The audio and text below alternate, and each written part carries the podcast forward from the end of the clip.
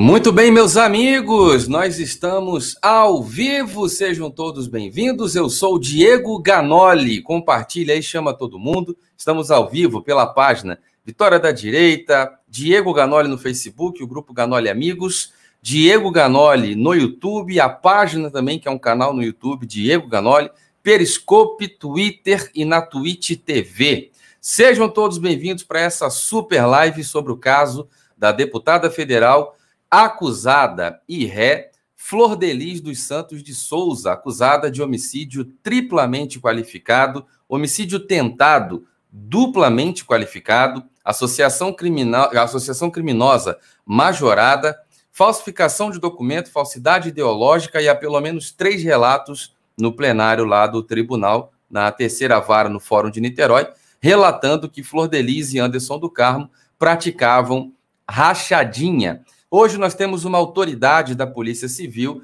um perito criminal, e nós vamos entender com detalhes como funciona esse tão importante trabalho da polícia e vamos aqui entender polêmicas. Já vou deixar no ar aqui, espero que vocês me lembrem até o final de retomar isso, né? As acusações que a deputada fez sobre provas plantadas, né? Sobre todas as acusações feitas ao trabalho tão honrado, nobre, importante da polícia. E hoje nós temos a honra de recebê-lo, o Tiago Hermida, que é uma autoridade. Muito obrigado, Tiago. Boa noite. Bem-vindo.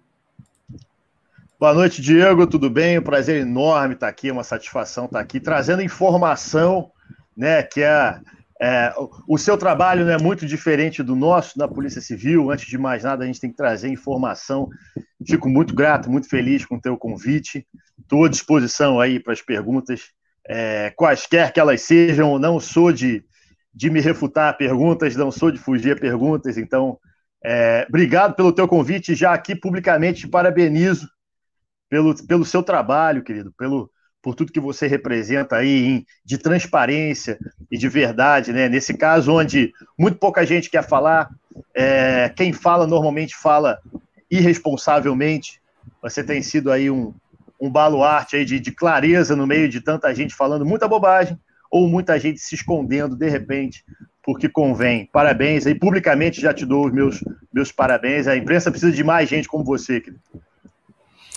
Muito obrigado, senhoras e senhores. Nós estamos aqui hoje nesta bancada com o Tiago Hermida. Desde já agradeço muito, sei da correria das agendas e compromissos. Sim. O Tiago estaria conosco aqui há uns dois dias atrás, mas houve uma reunião de emergência, uma questão muito importante lá, e sobre casos de alta relevância e repercussão no Rio de Janeiro, na área de atuação do Tiago, inclusive. Uma autoridade, muito obrigado, Tiago. As redes sociais dele estarão o tempo inteiro aqui no rodapé. É só você seguir lá no Instagram, Ermida Ciaçai, tá bom? Nós vamos lá. Ó, e eu vou começar, Tiago, puxando aqui um assunto que eu acho muito interessante. As pessoas vamos olham lá. o seu trabalho. Vou começar por esse nome, Tiago Ciaçai. E a perícia é um dos trabalhos mais importantes, na minha opinião, em todo e qualquer processo legal, porque qualquer depoimento que aconteça, qualquer audiência, instrução criminal, qualquer defesa ou acusação serão amplamente confrontados com o seu trabalho. Então, de cara, meu amigo, muito obrigado pela presença e uh, eu vou entrar na parte romântica da, da perícia, que tem a ver com CSA e atores e tal, mas a princípio, cara, o que, que é a perícia na ótica do Tiago Hermida, né? Um profissional, né? Uma autoridade no caso.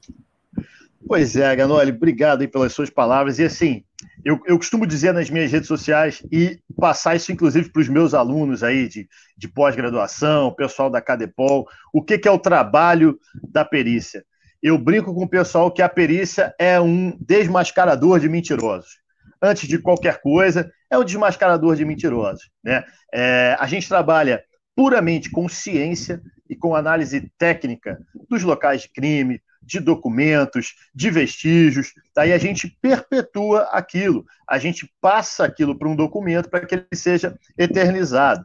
O meu trabalho é que algum leitor daqui a 10, 20 anos leia um laudo e ele entenda o que ali aconteceu e ele veja ciência naquilo, e como toda ciência, tem que ter unicidade e reprodutibilidade. Então, em qualquer lugar, qualquer perito tem que ter o mesmo olhar que eu, Tiago Hermida, tenho de uma cena de crime. A gente apresenta isso para o judiciário, para que os operadores de direito possam melhor julgar no que lhe, lhe disser respeito.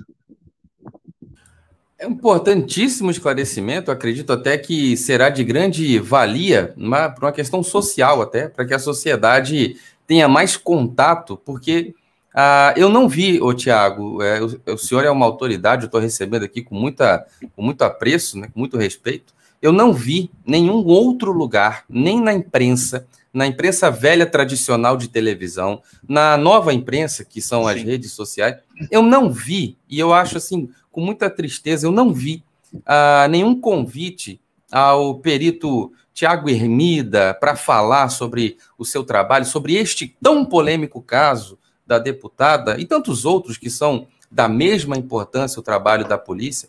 É, eu não vi, eu acho uma pena. Por que, que você acha, ô Tiago, que a perícia não está tão difundida na sociedade, as pessoas não estão, não, não têm acesso, não está, não, não são convidados para esclarecer na imprensa. Por que, que você acha que a perícia faz um trabalho tão importante e não está ainda no conceito popular? É, o que, que a gente observa muito? Assim, hoje a perícia tem, tem melhorado muito isso. A gente tem alcançado um, uma visibilidade maior, por conta das séries, por conta dos atores. A gente hoje ainda surfa nessas ondas CSI, né? Que está muito distante do que é a realidade ainda. Eu fico vendo essas séries, Ganoli, me dá um orgulho danado, né? Aqueles caras saindo todo arrumado, voltando arrumado, aquelas mulheres, você olha no vídeo, você já percebe que a mulher é perfumada, até pelo vídeo, toda maquiada. Eu volto de um local de crime acabado, né, imundo, eu deixo tudo lá, eu entrego tudo lá, eu tento trazer o maior número de evidências. É, e aí a gente ainda está surfando nessa parte romântica. Né? É, eu acho sim que a perícia, claro, puxando um pouco a sardinha para o meu lado, tem sim que ser valorizada por conta de uma coisa e uma só coisa. A prova pericial é a rainha das provas. Então, não há como se dizer que uma prova feita com ciência e provada por A mais B, que ela não é uma prova. Muito mais do que as provas testemunhais, do que qualquer outro tipo de prova, né? as provas é, periciais, elas não têm como fugir. Então, isso que a sociedade ainda precisa observar. Independente de cargo, independente de vaidade, independente de status, a gente está discutindo aqui grau de importância. Né? E sem a perícia, não tenha dúvida que não há justiça, né? nem para o acusado e nem para aquele que se defende. Né? A gente costuma brincar que sem o perito o local de crime se cala. E eu digo mais: o local de crime ele não só se cala, mas ele berra, ele grita, ele pede por ajuda, ele está louco para te mostrar o que aconteceu ali. E quem vai traduzir isso para a grande sociedade é a perícia. A gente ainda batalha muito, a perícia ainda é muito nova nesse âmbito da, das grandes mídias, das mídias sociais, da nova imprensa, né? Então, eu comecei um trabalho na nova imprensa junto com o Perito Lameirão, que você convidou aqui, um grande amigo pessoal. A gente hoje a gente tem um intuito de abrir a caixa preta da perícia, né? Que o perito não seja visto mais como um oráculo de sabedoria e onde ele não possa ser questionado, ele pode sim ser questionado, como todo conhecimento deve ser questionado, mas a muitos isso não convém. Né? Então, quanto mais informação, quanto mais acessibilidade, quanto mais a perícia chegar ao grande público, melhor. Né? Isso é o que eu penso e, e espero que, que você concorde comigo. Né? É, com certeza, eu agradeço o esclarecimento. Quero convidar todos para ir seguir lá o nosso amigo uma autoridade, Tiago Hermida.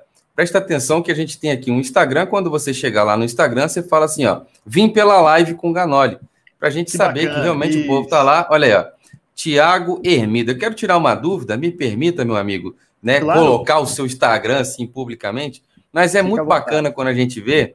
Eu, te, eu, eu fiquei com uma curiosidade aqui, porque tanto o Tiago Hermida como o Diego Lameirão, né?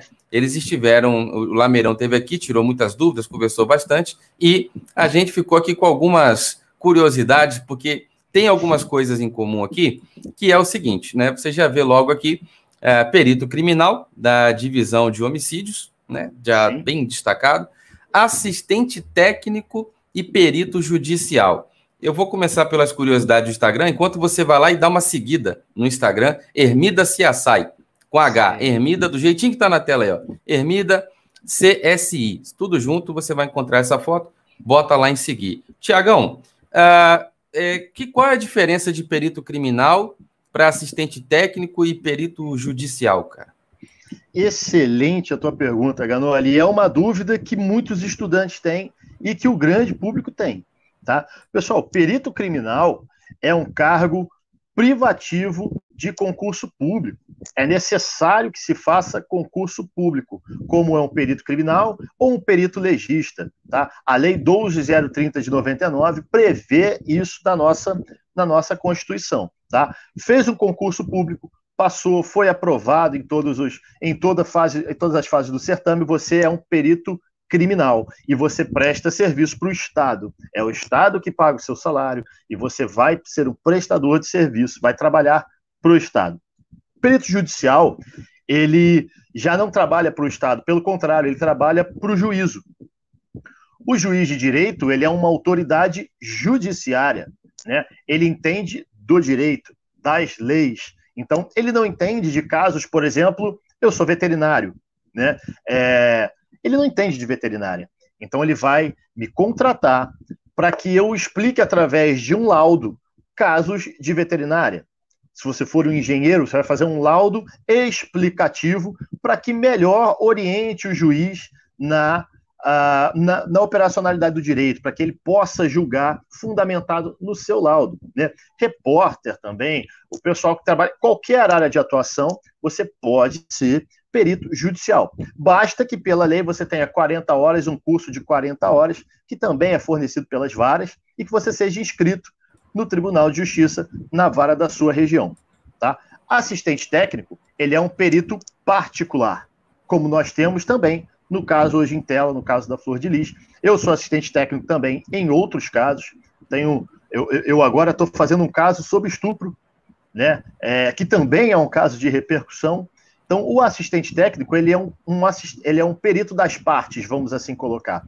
Ele está ali para descredenciar a parte contrária, o que ela fez, o que deixou de fazer, uh, todo o rito processual foi seguido, né? a cadeia de custódia foi seguida, todos os trâmites legais foram seguidos. Esse é o trabalho do assistente técnico, defender a parte que o contrata. Obviamente, o assistente técnico ele não faz laudo, ele faz um parecer. Porque quando você diz laudo, você já infere que há isonomia, que há, que há idoneidade.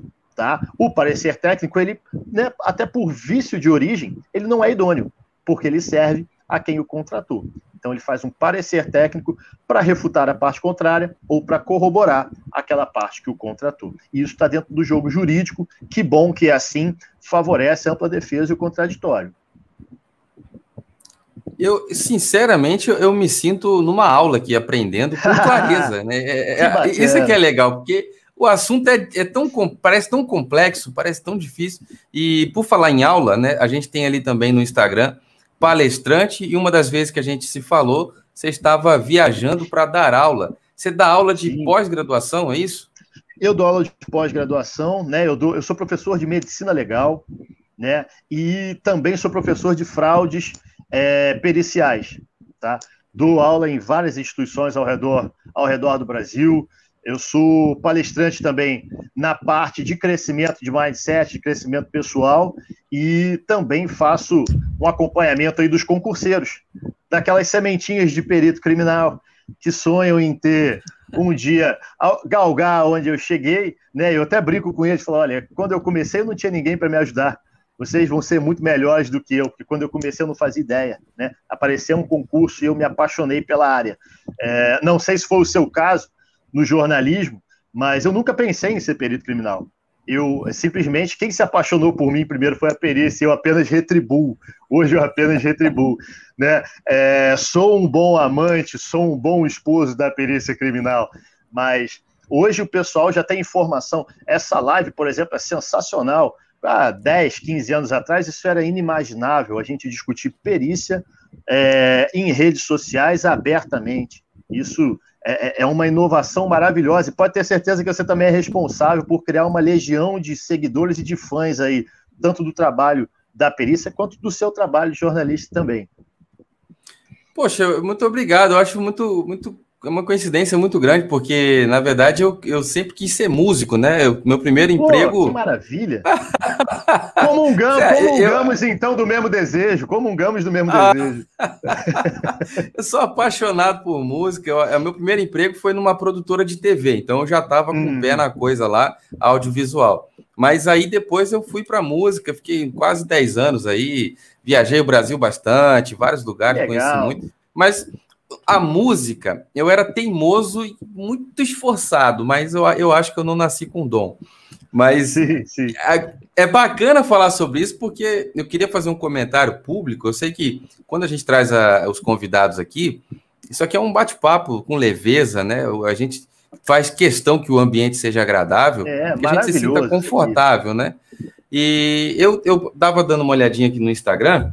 Aliás, eu quero confirmar se o pessoal já foi lá se inscrever no Instagram e acompanhar, viu? Ermida Ciaçai. Estava dando uma olhadinha no Instagram e aqui é o seguinte, né? A gente tem aqui algumas postagens, tem aqui a, a, música, tem muito trabalho, notícia, tem, tem todas as informações sobre perito, toda, toda a, a parte científica da coisa. Você vai vendo várias fotos e de repente tem um vídeo aqui cantando e tal. Eu falei, cara, é, é sinceramente, como é que é a sua relação com música até hoje? Assim, você ainda quer ser músico, toca de vez em quando, só por pois hobby? É.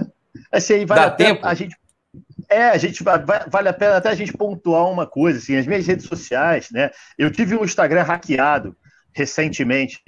É, meu Instagram inicialmente tinha quase 60 mil seguidores, aí tive aquilo hackeado, então eu monetizava muito, eu vendia muito curso. E aí, quando eu retornei, a minha proposta foi a seguinte, Ganoli: olha, é, eu não só quero popularizar a perícia, como eu quero que as pessoas olhem para mim como um igual. Né? Eu, eu, eu quero olhar para o Ganoli e falar assim: poxa, o Ganoli chegou, se ele chegou onde eu cheguei, eu também posso. Né? Então eu falo sempre para as pessoas: olha, eu sou o, o, o, improvável do improvável. Se eu conseguir me tornar perito criminal, você também consegue. Eu trabalhava 10 horas numa veterinária, eu é, é não tinha tempo para estudar, eu estudava de madrugada, eu também queria ser músico, né? me frustrei também na, na área da música. E aí, respondendo a sua pergunta, hoje, é, é nas minhas redes sociais, eu coloco muita ciência, muita perícia, muita, muita é, é, motivação, né? Muitas frases, muitos textos, muitas dicas motivacionais. Coloco a minha vida pessoal com a minha esposa, com o meu cachorrinho, para que as pessoas olhem, poxa, é um ser humano normal, né? E coloco os meus vídeos de música, que é a minha terapia. Né? Eu chego em casa, eu gosto de tocar o meu piano, eu gosto de tocar o meu violão. É aquela hora que eu, que eu entro em casa e falo, ó, eu fecho a porta, agora é o meu mundo. Né? O que ficou lá fora, fica lá fora, amanhã eu volto para resolver minhas questões lá de fora. Mas agora, tenho certeza que contigo é assim também. Música é uma cachaça, a gente não consegue ficar longe. E para mim é, é o meu Rivotril. Né? O meu violão é o meu Rivotril, é aquele que me acalma, aquele que me deixa tranquilo, né? E gosto muito de tocar rock and roll, gosto muito de tocar jazz, gosto muito de tocar blues. Então, é isso que eu gosto de fazer quando eu chego em casa. Cara, que sensacional. Bacana, eu sabia que você gostava de música, mas não sabia que você tinha sido músico profissional, pô. Que, que barato, cara. Cara, é, é, tem, tem uma música que a gente gravou ano passado, tá no Spotify, chama Amigo Namorado. E bacana. De, dedico para sua esposa e Vou Vossa Excelência, lá é a primeira dama. Amigo Namorado. E, Vou dar uma olhada. Assim, Obrigado. Eu, eu, eu, sou, eu queria registrar Obrigado. que eu falei, cara vou conversar com o Tiago, falei, pô, uma autoridade, né, cara, polícia civil e tal. E eu acho super incrível esse, esse momento aqui, porque o seu, a sua proposta de trazer, é, é, de tirar das telas essa questão da romântica do CSI e levar a importância do trabalho com o lado ser humano da coisa é muito bacana, cara. Eu acho que a sociedade precisa de profissionais assim. Sinceramente, sinceramente. Pois é, Gano, olha assim, a gente, eu trabalho com uma coisa tão ruim, né? Homicídio é morte. É, o meu trabalho é lidar com morte, com família chorando. Não importa se quem está daquele lado ali é um, um, acusado, não é, se é um bandido, se não é. é independente do que o indivíduo que, que, ali está morto fez, ele tem uma família, ele tem uma mãe que às vezes não é culpada, né? Então, é, a gente tem que lidar com essa parte humana. Eu me sentiria muito mal se eu chegasse em casa e que aquilo não fizesse diferença nenhuma para mim, né? Então, mais do que isso, mais do que apenas chegar ali e bater cartão e ir embora, eu acho que o mundo, me desculpe a expressão, o mundo está de saco cheio de pessoas que batem cartão, né? De pessoas que estão ali só para cumprir o, o, o, papel. Então eu, eu digo até para minha esposa: olha, eu tenho hora para chegar, mas eu não tenho hora para sair. Eu te ligo, eu estou aqui, estou fazendo tal coisa, vou chegar a tal hora, né? Às vezes vou chegar a tal hora, chego duas horas depois, né? Mas é, eu tenho hora para entrar, mas não tenho hora para sair. É, isso é, isso é uma, é paixão, uma né, missão. Né, é, é uma paixão. Sim. É uma missão, é uma paixão. E só para a gente entrar ali na pauta, a reunião, a gente, nós teríamos uma, essa, esse bate-papo há uns dois dias atrás. Você teve aqui na, no Palácio do Laranjeiro, lá no, no governador? É, na, é assim, na liga, verdade, tem que ir. A gente, é, hoje, hoje eu, eu saí da, da, da, divisão de homicídio super recente, preciso até atualizar minhas páginas é, nas minhas redes sociais, e hoje eu sou coordenador é, regional de Polícia Técnico-Científica do Leste Fluminense.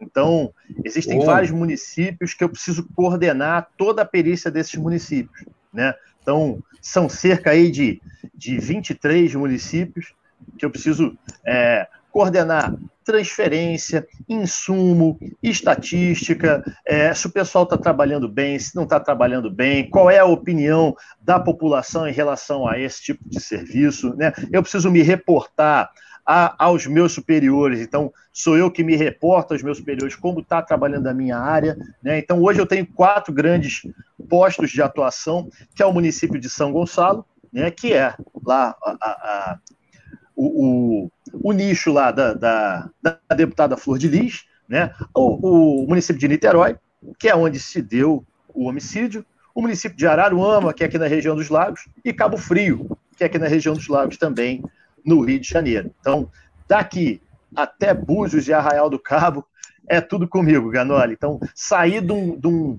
de um trabalho muito prático para um, um, trabalho de gestão agora. Estou me adaptando a isso esse mês, né? De ter que se reportar ao superior, de ter que se reportar a quem está ali na ponta e também passar de uma forma com que eles entendam e que não seja arrogante e que não seja é, petulante. Né? Passar, olha, hoje eu estou coordenando amanhã posso não estar mais, mas a minha imagem, o que você pensa de mim tem que se manter intacto. Né? Eu sou o mesmo coordenando, como posso ser o mesmo amanhã não coordenando.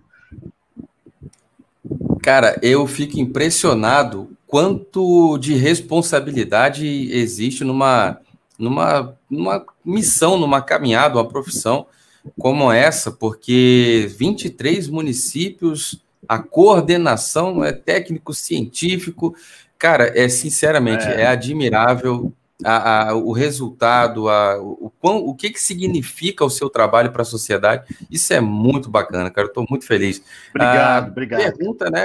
Poxa, obrigado. satisfação. Eu acho que, na verdade, é, completando aqui o assunto para pular para a próxima questão, a, a profissão nos amou, né? Nós a, a retribuímos. Eu também nunca imaginei que ia é. estar aqui como viajando o Brasil, sendo um dos jornalistas aí que, que fala, que vai para dentro. É um quadro expoente, cara. Pois é. E, e é, é bacana que quando, quando é, você me fez o convite, eu falei, não, poxa, eu, eu tenho que eu tenho que, que, conversar com esse cara, eu tenho que ver, né? Claro, quando você me fez o convite, eu fui nas suas redes sociais, já tinha ouvido falar de você e, e assim, é, a gente recebe n convites, né?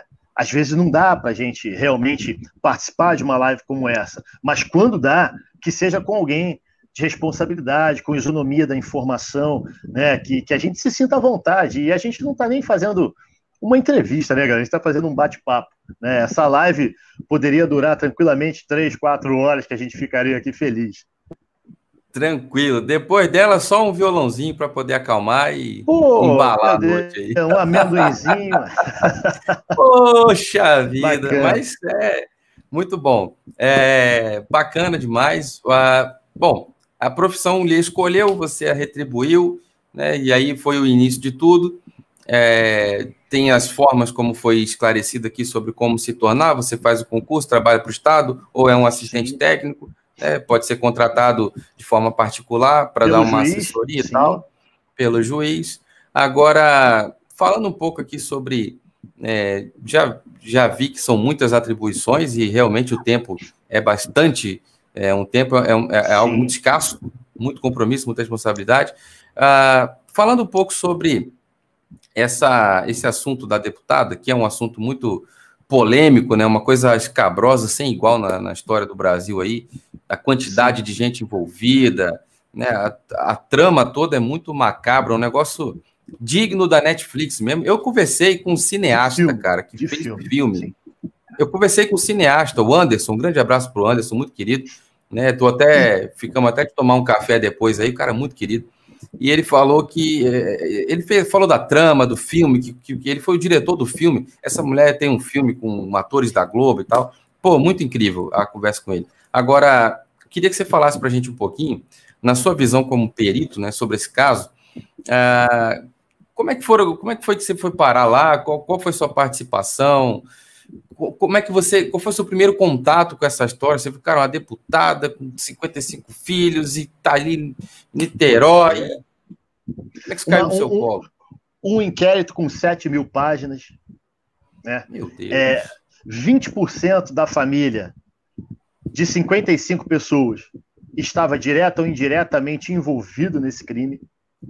Né? É, mês passado, aí, recentemente, foi a primeira vez onde ela admitiu que sabia do plano da morte do, do, do pastor Anderson. Né? Então, as coisas começaram a aparecer. Né? Quando a gente recebe uma, uma, uma chamada na divisão de homicídios, a gente já, já tem esse feeling do que, que é repercussão, do que, que não é. Né? Uma ou outra coisa, às vezes é, a gente acha que não vai ser repercussão e acaba se tornando repercussão. Mas é claro que como cientista e como um, um, analista técnico, eu sempre passo, até repasso para os colegas, a gente discute muito isso com, com o Lameirão e com os outros lá. olha, perícia é perícia. E a perícia não pode ser é, preterida em relação ao status do acusado ou da vítima. Então, que a gente vá fazer uma perícia, por exemplo, do caso da Flor de Lis, como todas as outras. Né? É, quando entrou o caso da Flor de Lis, a gente já é ligação de tudo que é lado. Olha, é, o pastor Anderson, marido da Flor de Lis, dentro de casa. A primeira informação que chegou para a gente, que foi veiculada também na grande imprensa, era de um latrocínio, né? Coisa que isso é fácil da gente pegar com o tempo de uma certa experiência, a gente já chega e fala, poxa, isso não tem nada de latrocínio. Né? É, hoje, grande parte dos homicídios são é, mascarados como latrocínio, porque é o crime mais fácil e mais próximo de você ter aquele resultado morte e isentar todo mundo que está envolvido. Então, é, vamos falar aqui alguma coisa, entrou alguém, fugiu, né? E, Ganoli, a pessoa quando tem um afã muito grande de se explicar, nós como policiais, a gente já... Né, é, olha, me responda o que eu te perguntei. Se você está respondendo demais, acima até do que eu te perguntei, calma. Eu não te perguntei isso. Eu te perguntei se a sua blusa é preta. Aí você fala, minha blusa é preta, minha casa é branca e o meu carro é vermelho. Eu não quero saber do seu carro, eu te perguntei da sua blusa. Então, esse afã de responder e de se isentar vira uma, uma chavinha aqui na cabeça dos policiais e, e, e da perícia em si, e a gente já começa a olhar com outros olhos. Tá? É importante a gente aqui ressaltar que o trabalho de investigação é feito pelos policiais da divisão de homicídio, fomentado principalmente pelo que a gente encontra na perícia. Né? Não é trabalho meu, como também não é trabalho do Lameirão, que a gente faça a investigação e que a gente interrogue testemunhas, porque existem quem de direito para fazer isso.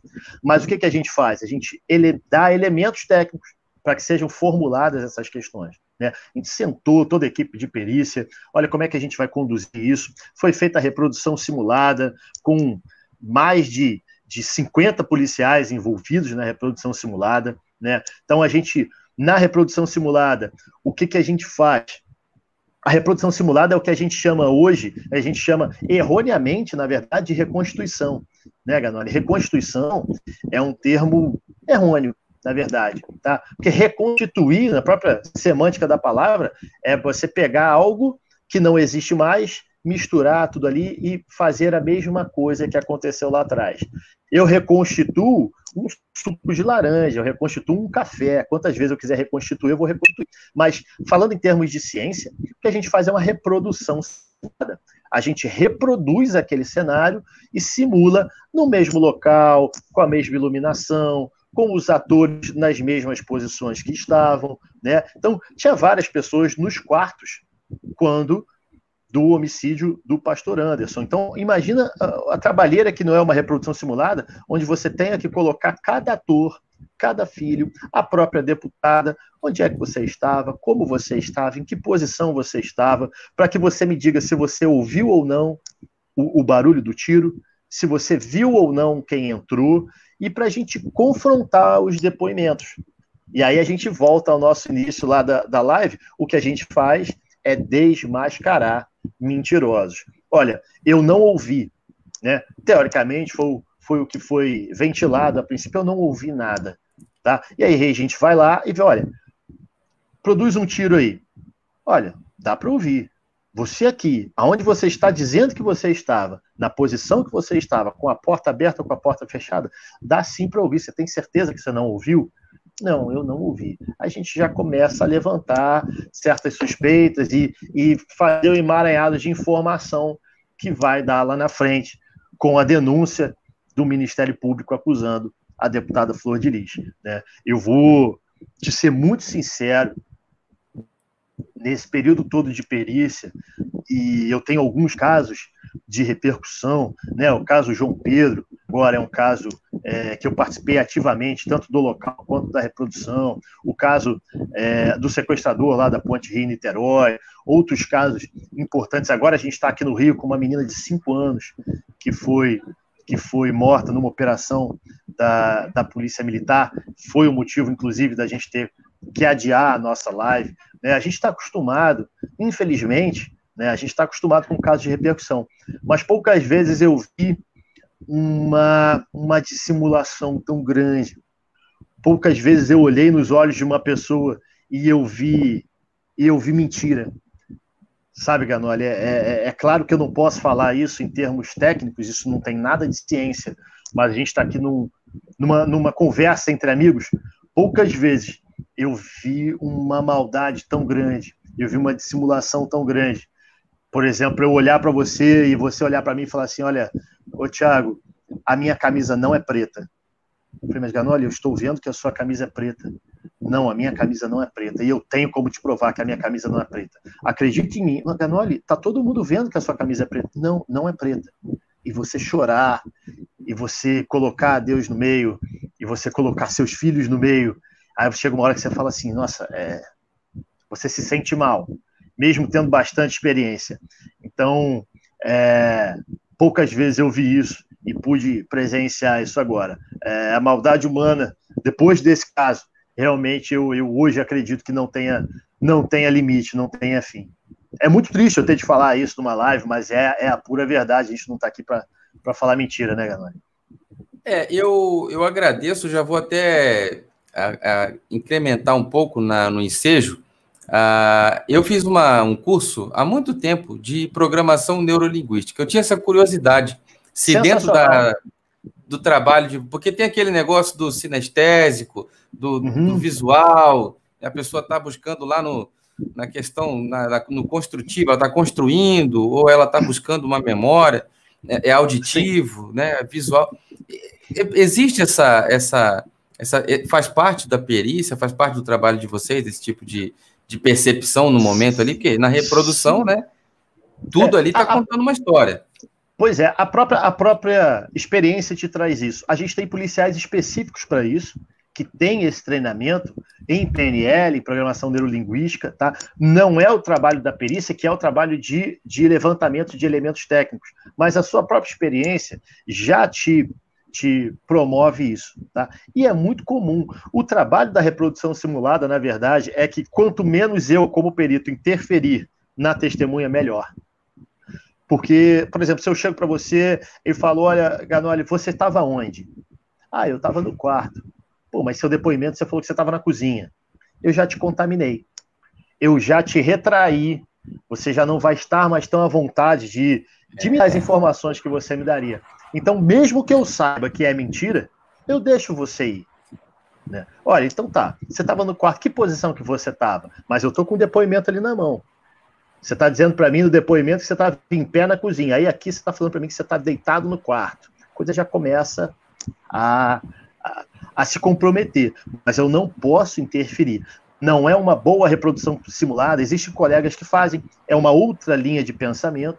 Tá? Mas eu não acredito que seja uma boa reprodução simulada aquela onde o perito interfere no, no depoimento da, do, do, do ator ali no momento da reprodução simulada. Tá? E o mais importante, nunca ela ou ele vai estar no papel que ele esteve ali. Vou sempre colocar um ator. Isso também faz parte da programação neurolinguística.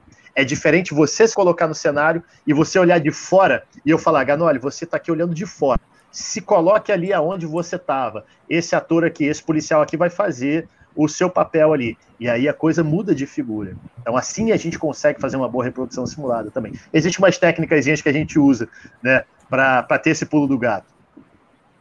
Sim, claro. E interessante, assim, muito importante você falar isso, porque é, eu, eu acompanho na, no fórum em Niterói, as, acompanhei né, uhum. as audiências de instrução de instrução criminal. E a juíza com total controle da situação, da doutora Neares dos Santos Carvalho Arce, excelente, pulso firme no controle da excelente situação. Ela sabe, cara, ela sabe o que está fazendo. Ela tá, ela nasceu para isso, ela é muito competente.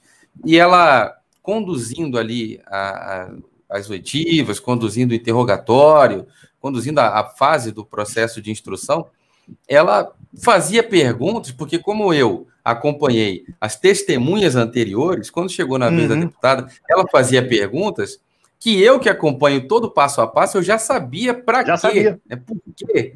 Por que, que ela está fazendo essa pergunta? Está fazendo porque lá atrás o cara falou uma informação X, né? E agora ela vai e confronta. E é muito bacana isso que você falou, porque eu percebi no tribunal, olha a extensão né, da, da do, do, quanto que a coisa se conecta, né? Lá no tribunal, eu percebi várias vezes, foi falado sobre a sua, a sua profissão lá no tribunal, e eu vou levantar essa questão, mas eu vi a juíza fazer o que você está falando, fazer perguntas, tentar montar ali uma, um, ensejo, faz, construir faz uma... parte do jogo jurídico, é. né? Cara, fantástico. Você está me contando relatos sobre a noite lá dos fatos, perícia, reprodução, etc e eu vi isso acontecer lá no tribunal e ver o quanto que tudo se conecta é, é impressionante, realmente. O próprio, eu, eu o próprio Lucas, o próprio Lucas, né, que, que, que, está preso, o Lucas e, e a Marzi, né, as duas filhas, o próprio Lucas, ele em audiência na frente da própria mãe, ele relatou na frente da juíza, da, da, da juíza Neares, que ele recebeu um texto com a letra da própria mãe, pedindo para que ele é, confessasse, ou que ele assumisse, né, melhor dizendo, é, o crime. Então, olha o tamanho desse enredo. Né, galera? O tamanho desse Cara, enredo. É... E, e, e, ela também disse: algumas coisas não batem, né? A gente não precisa nem ser policial. Ela mesma falou: Olha, a, a, eu não sabia que a Simone, minha filha biológica, tinha tido um relacionamento antes com o pastor Anderson. Então, é, não sei se você é pai, né? Mas como é que um pai e uma mãe não sabe de um relacionamento?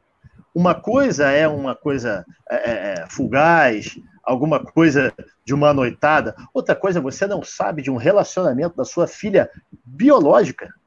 Eu ainda entro numa seara maior ainda. Para mim, filho é tudo igual. Não existe filho biológico nem filho adotivo. Filho é filho. Ponto.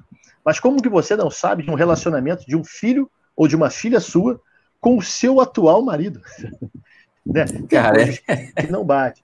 E, e infelizmente, é, é no, no, no, no, judiciário brasileiro, indúbio pro réu. Então, no depoimento dela todo, inclusive você pode acompanhar ela lá em juízo, tudo é não sei, não sei, não sei, não sei. A impressão que dá é eu vou negar tudo até que se encontre uma prova cabal, que já foi encontrada, né? É, o Ministério Público já denunciou, eu acho que não existem mais dúvidas em relação a isso. A gente não está falando aqui nada demais, porque o, o inquérito já saiu do sigilo, né? mas a gente sim. tem essa questão da imunidade parlamentar, né? ela só poderia ser presa sim em flagrante, em crimes inafiançáveis, não foi o caso. Por isso, quando o, o pessoal lá da delegacia de homicídios chegou à casa dela, prendeu os filhos, mas ela não pôde ser presa. Estamos aguardando aí, né, a promessa é que o Comitê de Ética é, esteja tramitando agora, em fevereiro, né, então está sempre protelando, protelando, protelando. A gente sabe que nos casos criminais, quanto mais se protelar, mais beneficia o réu, então a gente torce para que ela perca a imunidade parlamentar e que seja dada a resposta para a sociedade, que as pessoas possam olhar e falar: olha, não é qualquer um que pode fazer qualquer coisa. É, ninguém, existe um limite de atuação para as pessoas, e não importa se você é o presidente da República, se você é o Ermida, se você é o Ganólio, se você é uma deputada. Né? É, tem coisas que ninguém pode fazer. E a sociedade, antes de qualquer coisa, pô, precisa disso. Precisa disso, não só pelo nosso trabalho, né? mas que seja de exemplo para vários outros casos que a gente sabe também é, de impunidade no Brasil. Sabe as palavras, sabe as palavras. Eu fico muito grato pelo esclarecimento, porque é, tanto nessa nossa conversa como com o Lameirão, ele também se posicionou. Ele falou: Cara, eu sou perito, dentro da perícia o meu trabalho é técnico, a justiça está fazendo lá o trabalho dela, mas irmão, eu tenho o lado humano, né, cara? Ele começa a falar claro. as contradições, não bate. Ele falou, foi, foi uma linha muito parecida, não bate, cara, a coisa Sim. não bate. Agora, eu gostaria é... de te ouvir, ô, Tiago, desculpa, é, é, queria te ouvir sobre quando ela fala que a justiça não funciona. O advogado dela falou para mim, gritando comigo, que a polícia está errada, que a juíza está errada, que todo mundo está errado, e ela disse que tem provas plantadas, que não sei o quê. Cara, é uma acusação. Diante de tudo que. É, é, só de eu, de eu colocar a pergunta na mesa já é desconfortável, porque diante de todo o histórico, todo o currículo, a responsabilidade, tudo que já foi detalhado até aqui, é uma lástima absurda a pessoa falar isso, mas gostaria de te ouvir, meu amigo. Ela falou lá da perícia na audiência, eu estava lá, ela questionou Sim. a perícia, Cara, que absurdo, que absurdo. Canoli, é, o que, que eu costumo dizer é, para os meus alunos, inclusive de pós-graduação? Né? É, minha, minha vozinha lá no interior do, do, do estado do Rio de Janeiro já falava para mim naquela época: a gente só espreme laranja que tem suco. Né? A gente só. O único prego que toma martelada é o que se destaca. Então, qual é a forma de, de conseguir descredenciar todo o inquérito é descredenciando a perícia, é descredenciando o juízo, é fazer com que, ou fazer se passar com que aquelas provas não sejam reais. Né? É, infelizmente, ou felizmente, tudo que eu falo, eu tenho que provar. Eu, o perito, eu não posso sair falando qualquer coisa por aí, porque a primeira coisa que vão me perguntar é por que, que você. Por que, que você está falando isso? Existe prova para isso? Então, é, ela pode falar o que ela quiser, desde, ou o advogado dela, desde que respeite a ampla defesa e o contraditório. Né? Tudo bem, você acha que tem prova contrária? Por que, que você acha isso? Então, me prove por A mais B que tem, é, que tem provas plantadas. E mais, qual é o interesse que eu tenho de acusá-la ou de defendê-la? Né? Alguém cometeu aquele crime e, para mim, esse alguém tem que ser julgado e tem que ser punido. Né? É, eu não conheço a deputada Flor de Lis, não a conhecia antes, não a conhecerei depois, não conhecia nenhum dos filhos dela, é, não comungo nem é, da mesma congregação religiosa, sou evangélico, mas não comungo da mesma da mesma congregação, não tem nenhum tipo de ligação. Qual era o interesse que uma perícia tem, ou mesmo que uma delegacia tem, de plantar provas contra alguém, né?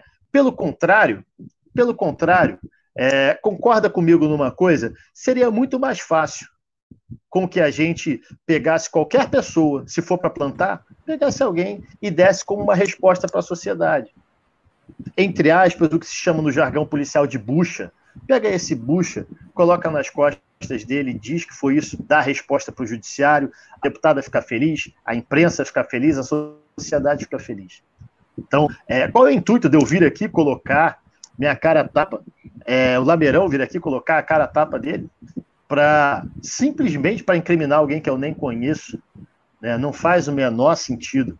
Mas ela pode falar o que ela quiser, né? É, o advogado pode falar o que ela quiser.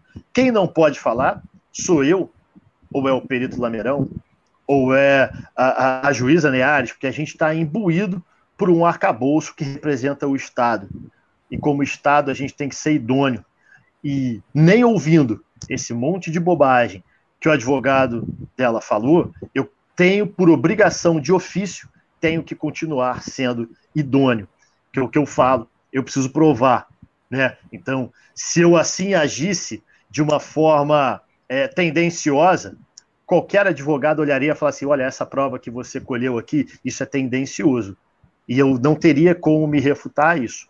Mas a partir do momento que eu entro num caso, poxa, é o meu nome, é a minha assinatura, é a minha carreira, é a minha família. As pessoas me olham na rua, me reconhecem, são os meus alunos. Qual é o intuito que eu tenho? Se ainda eu fosse assistente técnico, é, tudo bem, porque eu estaria recebendo para isso. Mas como perito oficial, jamais. Né? O inquérito, você me lembrou bem, não está mais em sigilo. Então, todo o trabalho da perícia está lá documentado. Toda, todo, o, todos os depoimentos, tanto dela como de quaisquer outras testemunhas, foram acompanhadas pelos advogados. Né? É, foi acompanhado pelo Ministério Público. Alguns depoimentos foram acompanhados, inclusive, por psicólogos. Né? Então, nada foi feito às escondidas tudo tem testemunha, tudo foi gravado. Então eu acho muito temerário é, se falar isso, se descredenciar um trabalho de profissionais que estão lá documentando. Tá? Seria como se a gente pegasse essa live e dissesse que você falou alguma coisa que você não falou. Está gravado. Pega e escuta. Você vai ver que o Ganoli não falou. Você vai ver que o Hermida não falou. Então, tá tudo lá documentado, mas infelizmente faz parte do jogo jurídico é, quando a pessoa não tem mais muito para onde fugir, ela tem que realmente descredenciar ou o profissional Ganoli, ou o trabalho do Ganoli, ou as provas que o Ganoli apresentou, faz parte, né? Infelizmente faz parte. A juíza Neares é uma juíza muito experiente, está acostumada com isso. Eu também estou acostumado com isso, então faz parte do nosso trabalho, né? Infelizmente, na sua profissão, eu tenho certeza que tem uma imprensa suja, uma imprensa baixa, como tem também na engenharia, como tem também na medicina e como tem também no direito. Então a gente tem que saber lidar com esse tipo de. E tem na perícia também, tá? A gente tem que saber lidar com todos os tipos de profissionais, né? Bom, eu, como eu disse, né, eu estou muito, muito grato por esse momento, porque é esclarecedor demais. Eu parabenizo até pela sabedoria Sim na, na escolha do posicionamento, porque isso aí é um assunto difícil, uma, uma coisa muito dura que foi dito, um absurdo, um descalabro.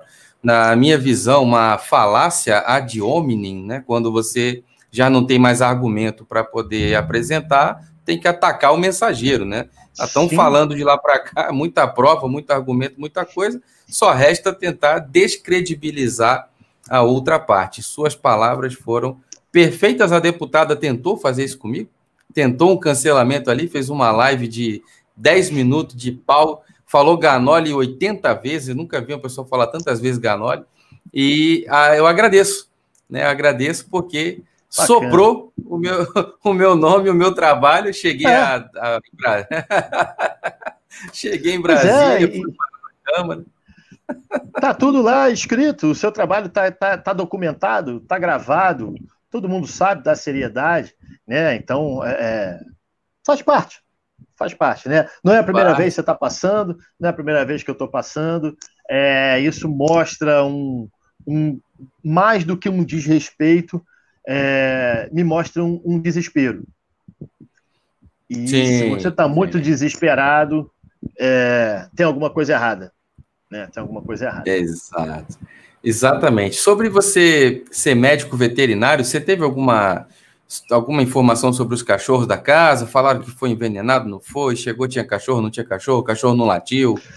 Você teve algum contato? Não tivemos, não tivemos essa, essa, essa informação, tá? Os exames toxicológicos que foram realizados deram negativo, tá? Nos cachorros eu não tive essa informação, mas você concorda comigo que é plausível a gente pensar que o cachorro não vai latir para quem ele conheça. Né? Então, é um fato. É, de repente não foram envenenados, simplesmente não tinham contra quem dar um alarde.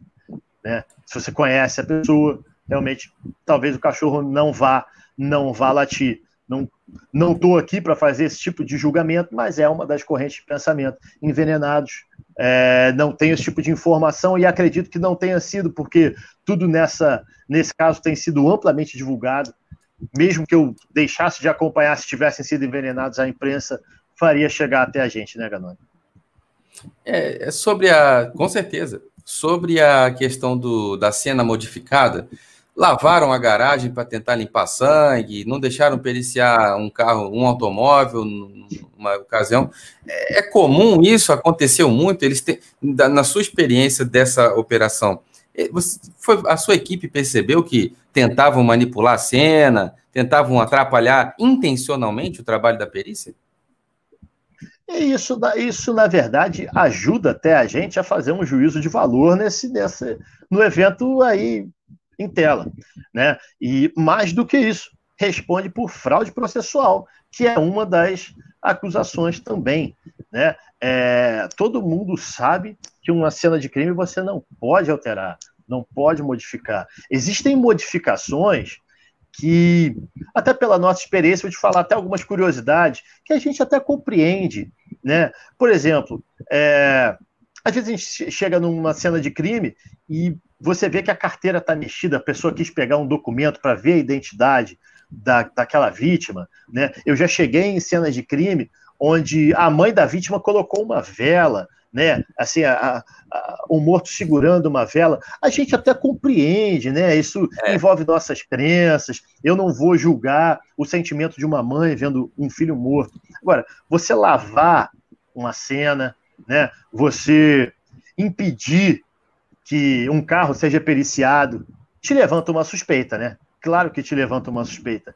É a mesma coisa que você beber e chegar na lei seca e falar: olha, eu não vou soprar o bafômetro. Por que você não sopraria o bafômetro se você não bebeu? Né? Essas analogias a gente tem que levantar. Isso não é prova científica, não é elemento técnico, não é o trabalho da perícia? Não é. Mas a quem interessaria que a perícia não trabalhasse? Então, o que a gente está falando aqui é: eu impeço o trabalho da perícia, eu atrapalho o trabalho da perícia, nos vestígios ali deixados, eu faço uma fraude processual, e aonde conseguiu se levantar provas, eu descredencio as provas que foram levantadas. A quem esses quatro pilares importa? A quem esses quatro pilares interessam? Olha, eu acho que o jogo está muito claro. As cartas estão na mesa, é só o judiciário seguir o caminho dele, que eu acho que a gente está no caminho certo. Com certeza. Duas dúvidas que eu acho que ficaram aí muito latentes o tempo inteiro. A primeira de todas, né? Uma está uma tá associada com a outra, então dá para colocar tudo numa pergunta Sim. só. A quantidade de perfurações do, do corpo do Anderson e a, as narrativas é, não oficiais que dizem que ele poderia ter sido executado em outro lugar por isso ela não deixou periciar o carro, botaram ele no carro, levaram para aquela garagem, dispararam lá algumas vezes para dizer que foi ali. Tem alguma chance disso ter acontecido dentro da ótica da equipe, da perícia? Nenhuma, nenhuma, Ganoli. Assim, eu te digo que não há nenhuma chance disso ter acontecido, tá? Eu conheço, inclusive, o legista que trabalhou no caso, é um legista competentíssimo. Ele, inclusive, ele é veterinário, meu colega veterinário, e depois também é, fez a faculdade de medicina, é um amigo pessoal meu.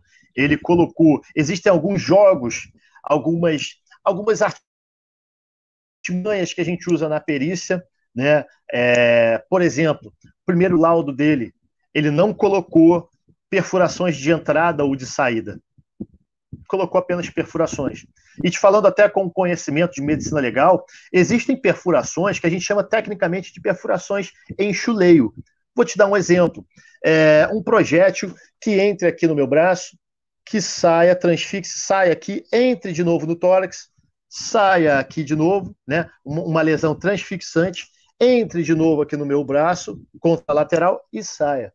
Olha do que a gente está falando. Um único projétil, um único tiro, um único disparo, que me deu uma, duas, três, quatro, cinco, seis lesões. Um único projétil. A isso a gente chama de lesões em chuleio. Né? Ele colocou sim, é, depois no laudo dele, uma lesão aqui de um, de um tiro muito próximo.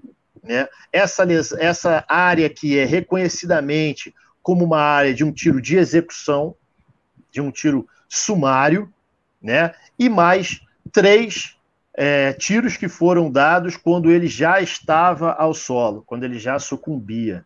Né? E aí o que, que ele fez de uma forma inteligente e até é, uma das estratégias também da perícia é essa. Ele entregou o laudo dele e depois ele foi chamado pela, pela juíza Neares e o laudo complementar dele foi o próprio depoimento frente à juíza Neares. Depois, até se tiver oportunidade, é, peça essa gravação ou tenha acesso a essa gravação do depoimento do legista.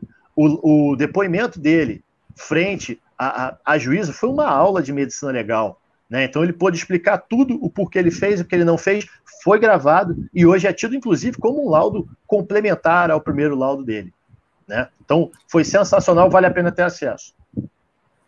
Eu acho assim, né? É, é, perceba, existe um romance, né, Tiago? Existe um romance. As pessoas estão ao mesmo tempo, é, é, a, a, linha é muito tênue entre esse negócio do Estocolmo aí, a, a, pessoa vai odiando tanto o caso da deputada, daqui a pouco já está romantizando a coisa, que a coisa aconteceu, aí criam cenas e etc e tal. Isso é, é um problema até sério.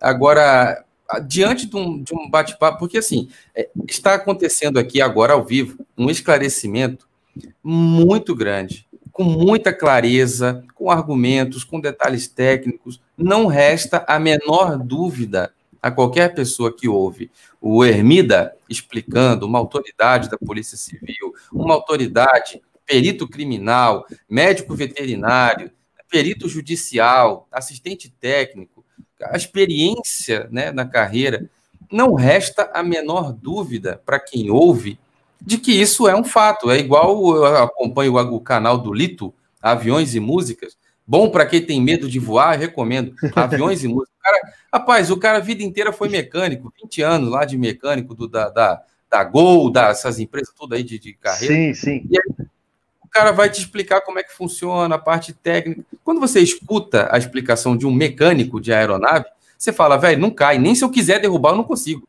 Não vai cair, não tem como. Muito, muito sistema de segurança, né? É, é, redundância, é redundante o negócio. Tem vários e vários mecanismos que são redundantes de propósito, para se tudo der errado, ainda tem um outro. O avião voa até sem motor, cara. É um negócio impressionante. Então, assim, eu, eu, eu, comparo a qualidade né, e a competência de profissionais como o Hermida, que estão aqui trazendo uma verdadeira aula, com muita generosidade, numa linguagem popular, e a gente Sim. entende. E aí cai por terra esse negócio do romance, de querer florear, inventar histórias e tal. Ele foi executado naquela garagem, ponto final.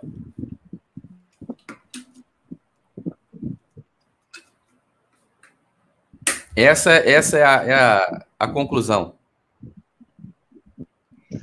Sim, a minha visão é essa. Foi na garagem, ponto final. Entendi. Agora, para a gente caminhar aqui, eu quero agradecer muito, Tiago, pelo seu tempo, pela disponibilidade, pela generosidade. Quero agradecer a, a primeira-dama por tê-lo liberado, tá bom? Vamos analisar aqui agora a conclusão. Se tiver algum problema de conexão, tá? É só o Tiago volta, é só entrar aqui de novo pelo mesmo link, mas tá aqui, tá aqui ainda, tá aqui. Tá me ouvindo bem? Sim. Tô te ouvindo, tô te ouvindo. Estamos, estamos aqui ainda. Para mim tinha ficado um pouquinho sem imagem, mas já voltou. Agora, só para a gente ter uma, uma análise aqui da equipe, né? A sua equipe trabalhou, fez um, um excelente trabalho. Uh, diante de tudo isso aqui, agora você já até deu a deixa ali no meio da, da, de algumas respostas atrás, mas então agora não há mais o que possa a perícia fazer, o processo de a audiência de instrução já está concluído, não tem mais como apresentar prova nenhuma. Né? O Paulo Benston, que é o corregedor da Câmara em Brasília, disse que a deputada foi lá, ficou duas horas chorando e conversando e chorando, mas não levou uma prova sequer.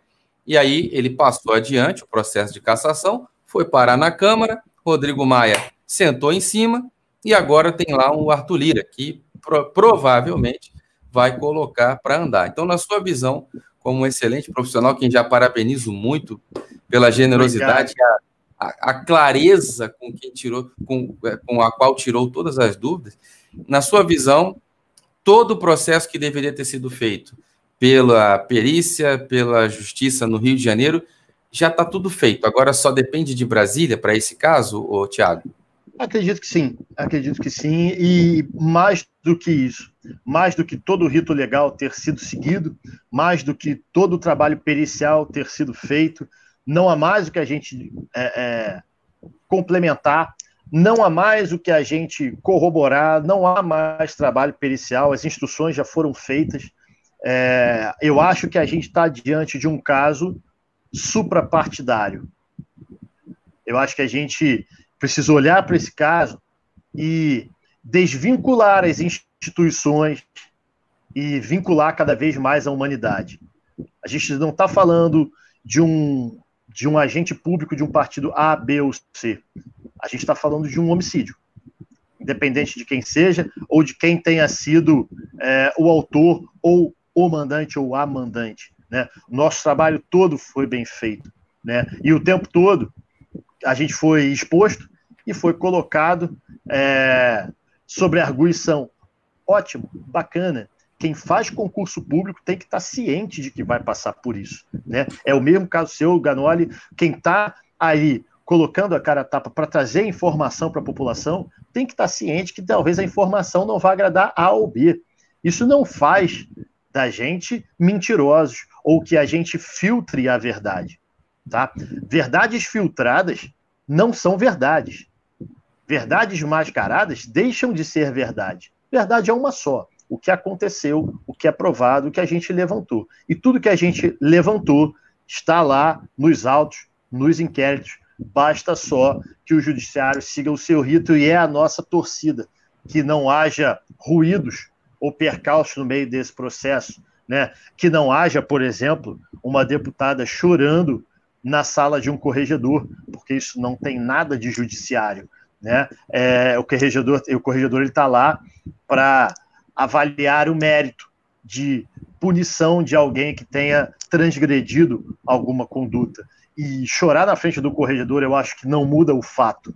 Né? Então, apenas que siga o seu rito legal e que dê uma resposta para a sociedade, não de uma deputada ou de quem quer que seja, mas de uma pessoa que mandou matar, se assim o julgar o judiciário, porque a gente não pode falar nada, né? Porque ainda vai ser julgado, mas se for o caso de uma deputada ou de uma mulher que tenha sido mandante da morte do próprio marido, que ela é, assim o responda, como eu gostaria que qualquer outro respondesse, né?